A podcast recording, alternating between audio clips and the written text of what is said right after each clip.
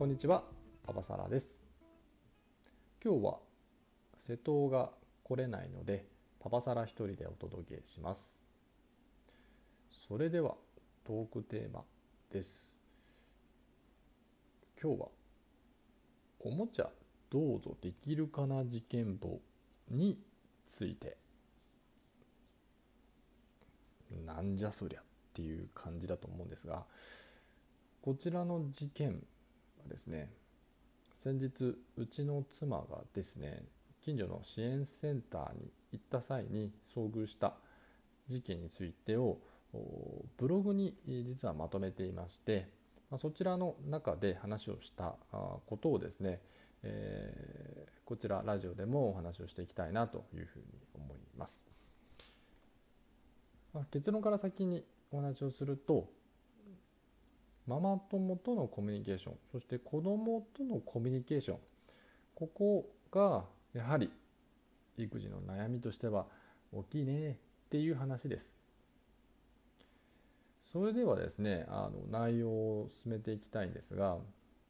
まずどんな事件だったかを話をします。近所にある支援センターですね。そちらは0歳から3歳までの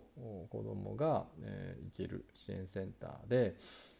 今コロナ禍の状況ですので1日2組まで、え、予約をしていける場所になってます。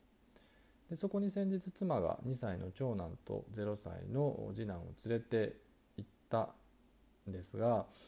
えー、もう1組いたえー、ご家族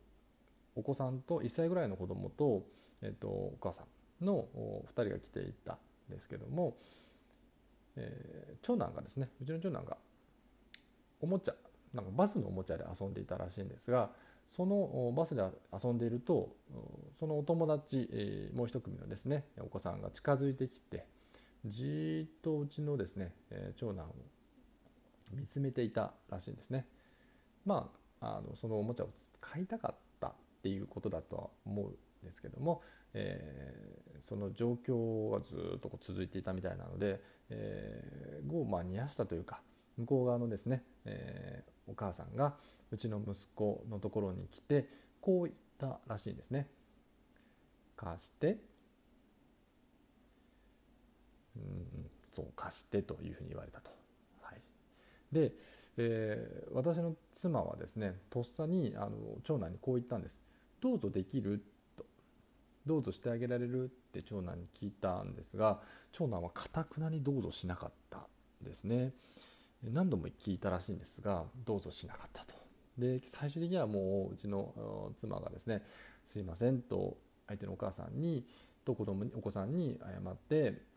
離れたと。ちょっと距離を置いたと。いうことで非常にこう親同士もですね気まずくなりちょっとうんっていうところと何よりもうちの妻はそこでもやもやもやとですねもやもやもやとしたということがあすごく気になっていたということなんですけどもじゃあこのモヤモヤした原因は一体何なのかっていうのを、まあ、家帰ってきて話を実はしたんですよ。で話をするとモヤモヤがまあもやもやと言ってる通り2つもやが2つあったんですね。これを通称まあもや1もや2と我々の中では言いうことにしたんですがまず「もや市」が何だったのか。で妻曰くそれは多分相手のお母さんに言われたフレーズだと。皆さんあのうちの妻がなんかすごいちっちゃい人間だと思わないでくださいね。私も最初「え？っ?」て言っちゃったんですけども相手のお母さんが先ほど途中ね先ほど話したように何て言ったかっていうと「貸して」とたんですね。これまあ妻がこう何ですか私に向けてですね貸してって言われたんだよって言われたらまあなんか別にまあ貸してって言われたんでしょっていうぐらいなんですけども妻曰くこの貸してっていう言葉これだけだと貸さないっていうことが悪に感じてしまう。ですって。まあでも確かに言われてみると貸してって貸すのが前提のフレーズですよね。このまあ言い方一つでですねちょっとまあもやっとしたというか前提としては相手のお母さんすごくいい人らしいんです。あのフォローを今更するんかいっていう感じですがすごくいいお母さんらしいんですが本当にこの貸してって言われたことが、えー、もや一になっていたということでじゃあどうしたらよかったのって言ったら例えば次使わせてもらっていいかなっ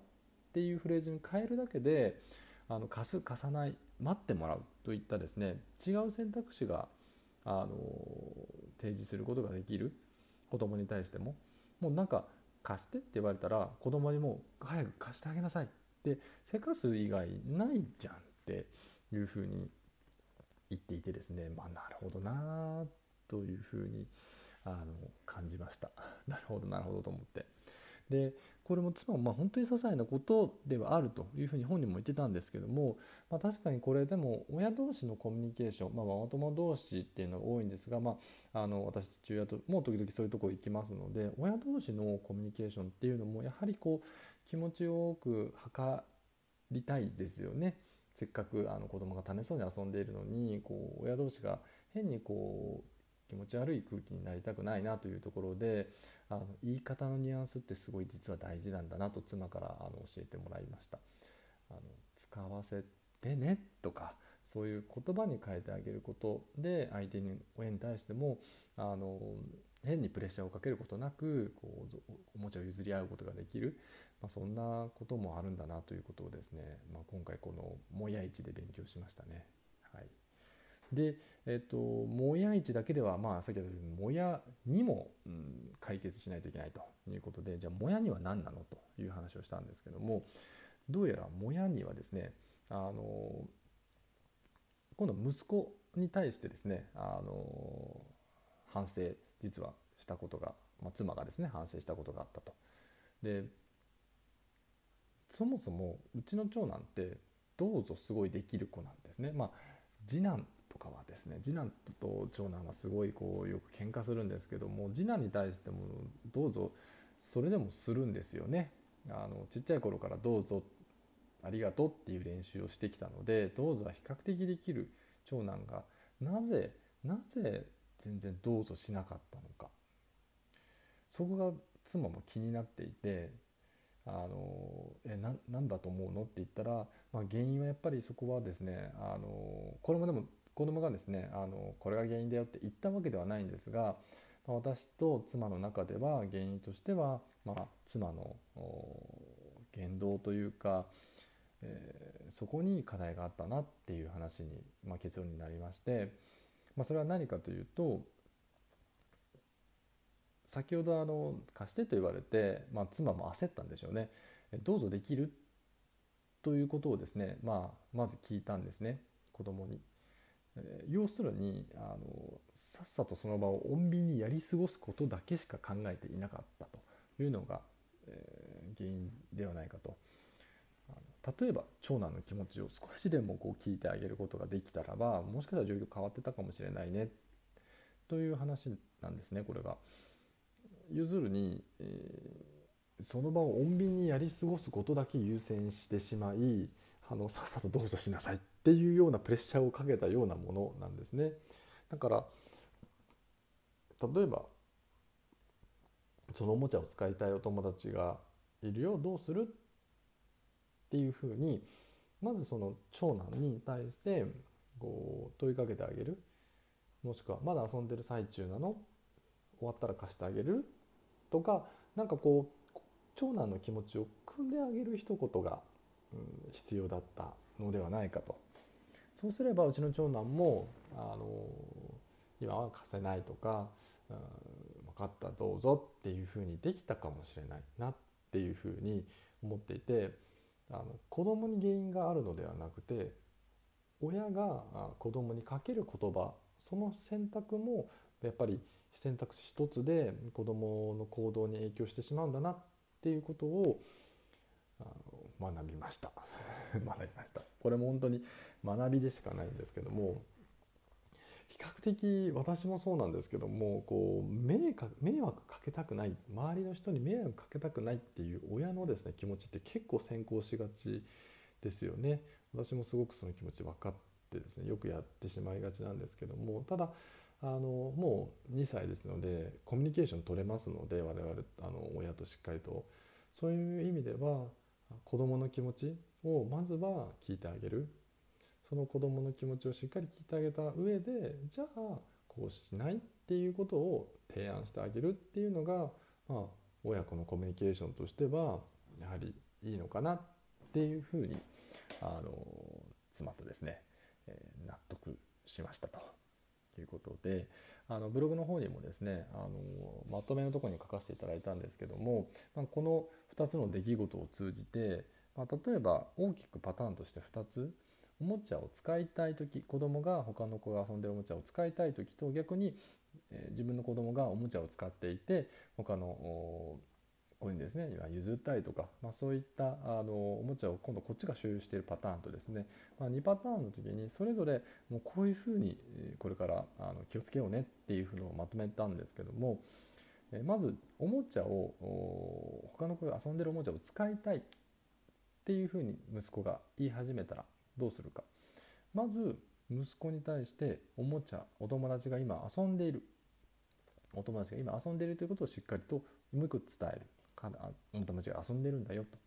そして順番を教える、まあ、順番があって終わったら貸してもらおうねって伝える要はすぐ欲しいというところをですね叶えてあげるわけじゃなくてその子が遊んでるんだから終わったら貸してもらおうねというのを伝えてあげてそしてもし相手の子に声かけをするなら先ほどの貸してではなくて終わったら次貸してもらえるっていうフレーズに変えてあげる、まあ、こうすることでまああの子供同士も納得して貸し合えるのかなと。あとまあまあまああのお母さん。